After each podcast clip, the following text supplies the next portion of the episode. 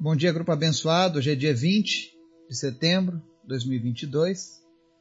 Nós estamos aqui juntos para mais um dia exaltarmos o nosso Deus, conhecer a palavra dele e aplicá-la nas nossas vidas. Hoje nós vamos fazer uma breve leitura lá no livro de Isaías, no capítulo 44, onde nós veremos a promessa do Senhor e por que que ele é o único Deus e não há outro além dele. Mas antes da gente começar o estudo de hoje, quero convidar você para estar orando, intercedendo pelos pedidos da nossa lista, pelas famílias, pelas pessoas que nos ouvem, pelas pessoas do nosso grupo, pela nossa nação, pelas nações que recebem essa palavra. Ontem eu recebi uma notificação do Spotify que nós chegamos a 40 países com essa mensagem. Já são mais de 810 mensagens gravadas no Spotify e isso dá um total de muitas horas de estudos bíblicos. Isso é bênção. Então quero que você continue orando para que esse trabalho alcance mais pessoas, para que vidas sejam alcançadas pela palavra de Deus. Lembrando que o nosso objetivo aqui é conhecer a palavra de Deus. Ela é a nossa única e suficiente regra de fé. Nós não estamos aqui para falar de religião, mas estamos aqui para falar do Deus que merece toda honra, glória e louvor. Esteja orando pela minha viagem amanhã, onde começarei mais uma jornada missionária, junto com a minha esposa. Que Deus venha nos dar saúde, nos dar unção, perseverança. Que Deus renove as nossas energias durante esses dias e que, especialmente, o nome dele seja exaltado. Os missionários que vêm dos Estados Unidos, que eles venham em segurança, e que nós possamos fazer a obra do Senhor. E você que está orando, você que está nos ajudando, nos apoiando, você também faz essa obra junto conosco. Tenha certeza que esse galardão será dividido lá na glória. Cada vez que você ora por alguém que está fazendo a obra do Senhor, fazendo missões, você participa dessa colheita. Amém? Então esteja orando pelas nossas vidas porque a gente precisa das suas orações. Ore também pela minha partida para a Etiópia. Se tudo der certo, eu sairei no dia 23 de outubro, mês, já no mês que vem. E apesar de ser um lugar com algum grau de risco, eu creio que o Senhor está tomando conta das nossas vidas. Amém? Vamos orar? Senhor, muito obrigado pela tua graça, pelo teu amor, pela tua salvação. Obrigado pela tua promessa, Jesus. Obrigado porque o Senhor é fiel. Eu quero te pedir nessa manhã, Deus, que visite as pessoas que nos ouvem, que cada uma delas seja tocada pela tua palavra. E em nome de Jesus, que haja renovo, que haja refrigério na tua presença. Vem suprindo, Pai, aquilo que nós precisamos. O Senhor conhece o nosso coração, conhece a nossa necessidade. Em especial te apresento a vida do Chico Ceruti. Eu oro, Deus, para que o teu Espírito Santo fale ao coração dele e que o Senhor faça retroceder toda enfermidade e que a saúde dele seja restaurada em nome de Jesus, Pai. Não apenas a saúde física, mas também alcança ele espiritualmente, Pai. Que ele possa, Deus, conhecer a verdade, porque a tua palavra diz que conhecereis a verdade, a verdade vos libertará. Vem libertar pessoas nesse dia. Pessoas que estão aprisionadas na religiosidade, pessoas que estão aprisionadas no engano deste mundo. Vem libertar essas pessoas hoje, Pai. E que elas possam mergulhar no oceano do Teu Espírito. Senhor, nós queremos a Tua presença. Porque sem a Tua presença, Deus, não existe prazer nas outras coisas. Nós queremos a tua presença nessa manhã. Nós te convidamos, Espírito Santo de Deus. Toma o melhor lugar nas nossas vidas. Fala conosco. Nos ensina. Em nome de Jesus. Fala através dessa palavra. É o que nós te clamamos nessa hora, Pai. Em nome de Jesus. Amém. Isaías capítulo 44, versos 3 ao 9, diz assim: Pois derramarei água na terra sedenta e torrentes na terra seca. Derramarei meu espírito sobre sua prole e minha bênção sobre seus descendentes. Eles brotarão como relva nova, como salgueiros junto a regatos. Um dirá: Pertenço ao Senhor. Outro chamará a si mesmo pelo nome de Jacó. Ainda outro escreverá em sua mão: Do Senhor, e tomará para si o nome Israel.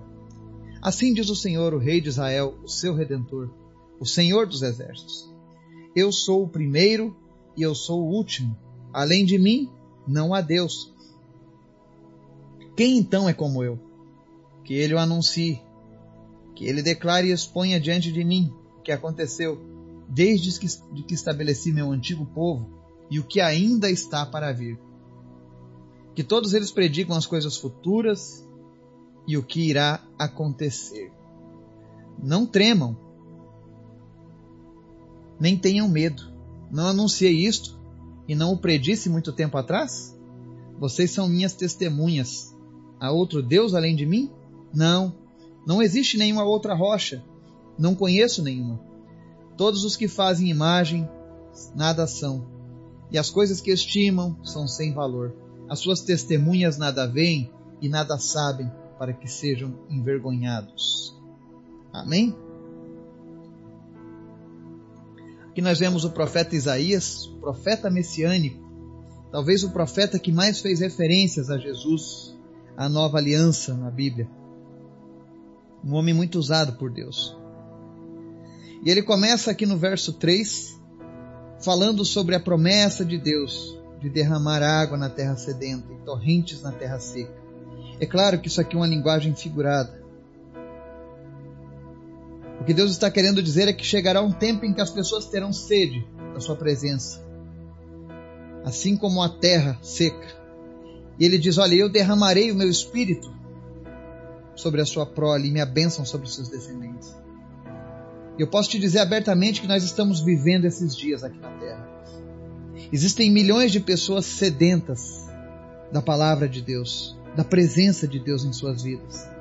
Sede essa que a religião, as coisas do mundo não conseguem suprir. Ontem eu alegrei o meu coração quando eu vi que o Paquistão está se rendendo a Jesus. Os muçulmanos estão se entregando a Jesus.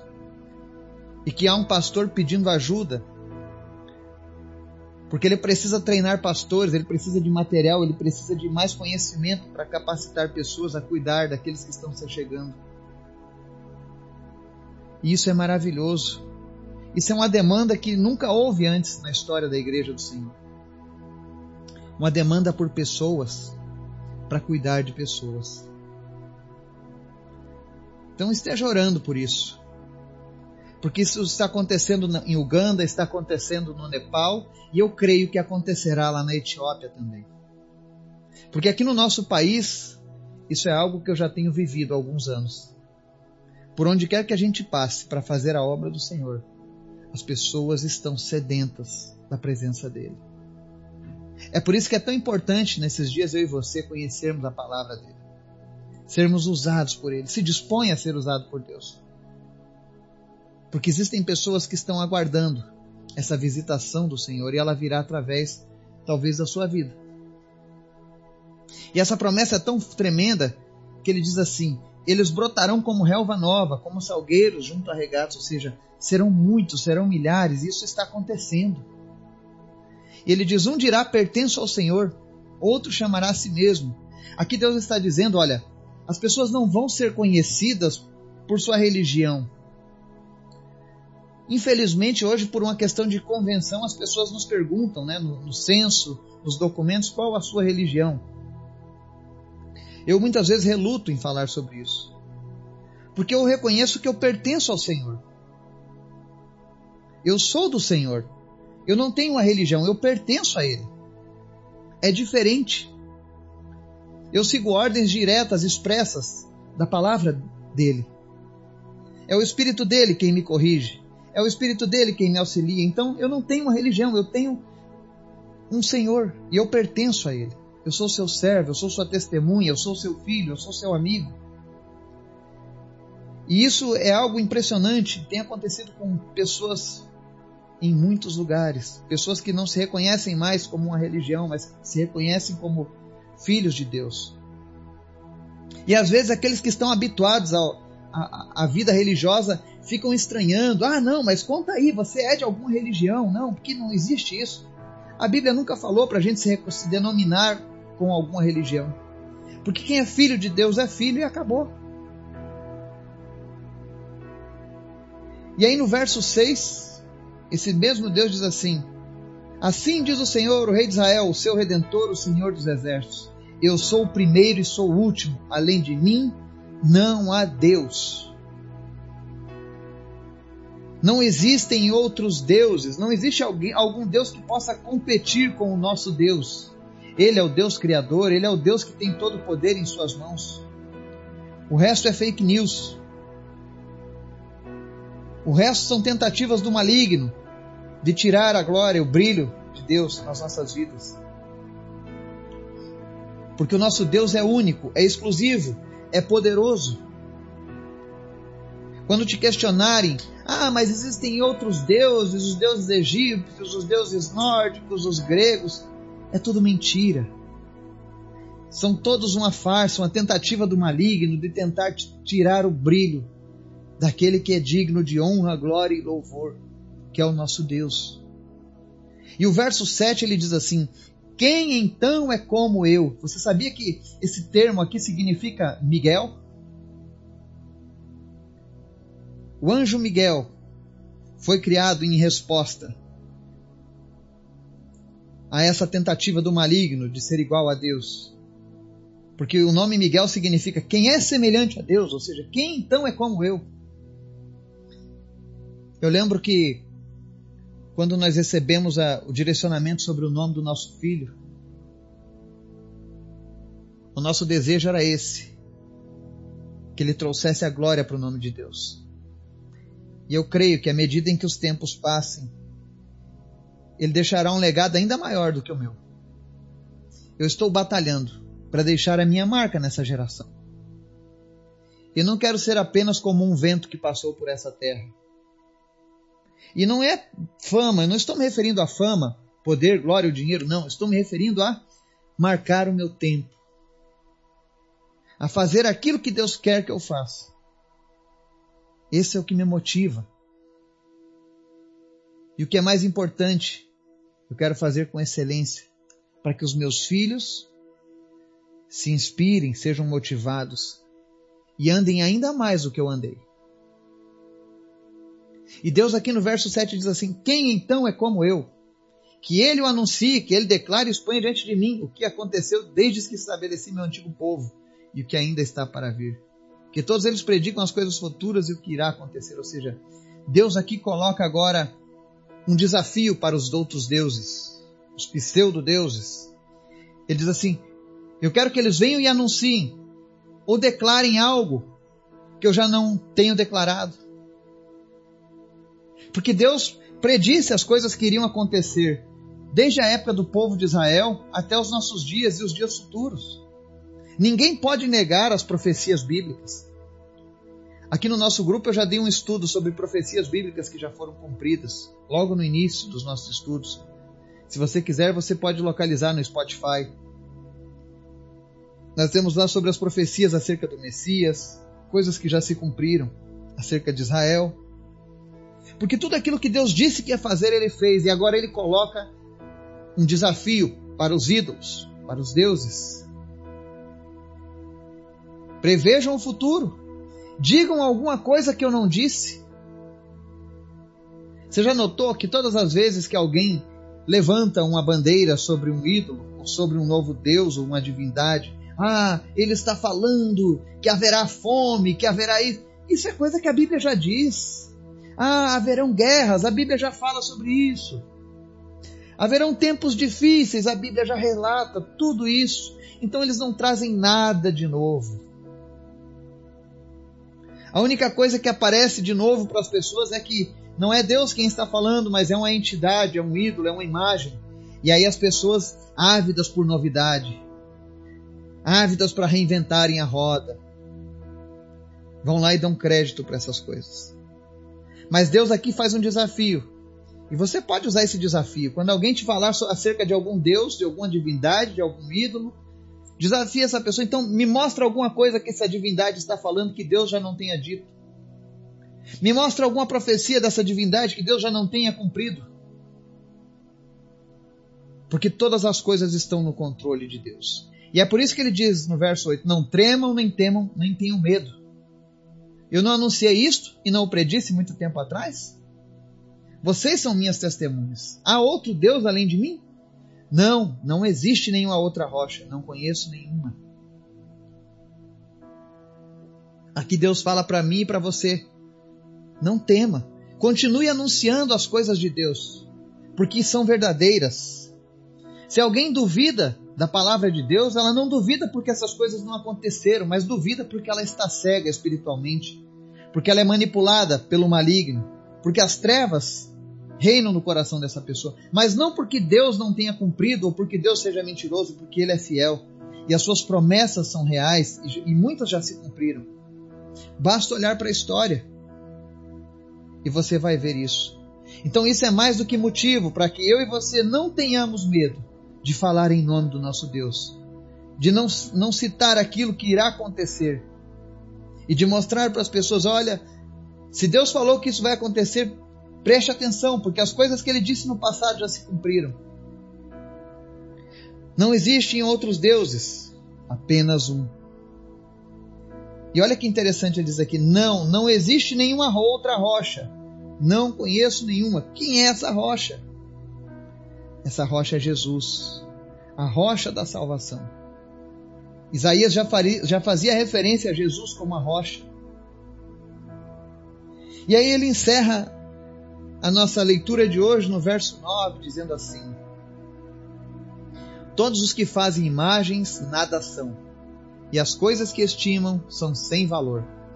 As suas testemunhas nada veem e nada sabem, para que sejam envergonhados. Olha que coisa interessante.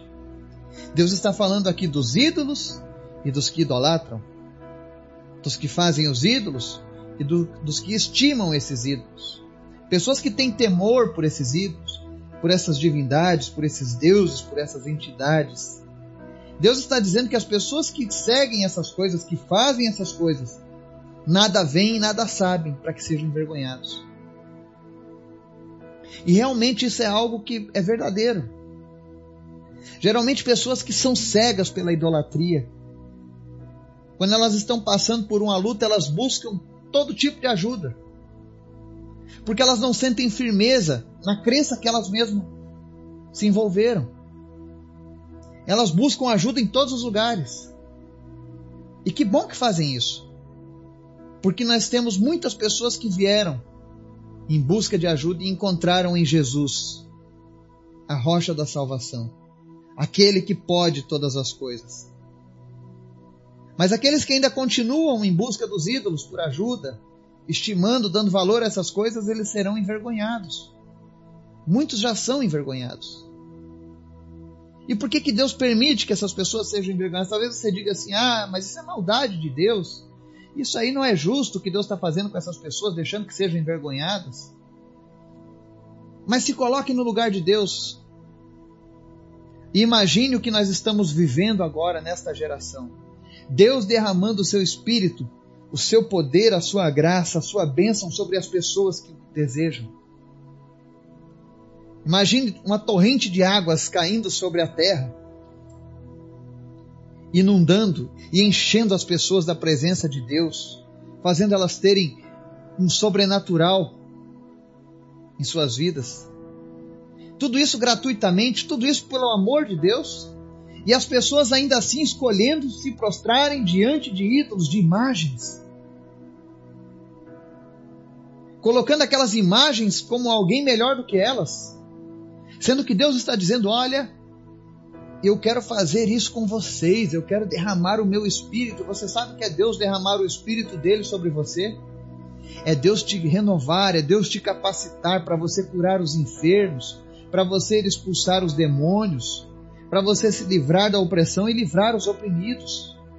É Deus colocando novidade de vida em você, É Deus colocando para você o caminho aberto à eternidade e ainda assim as pessoas querendo escolher ir atrás de uma imagem.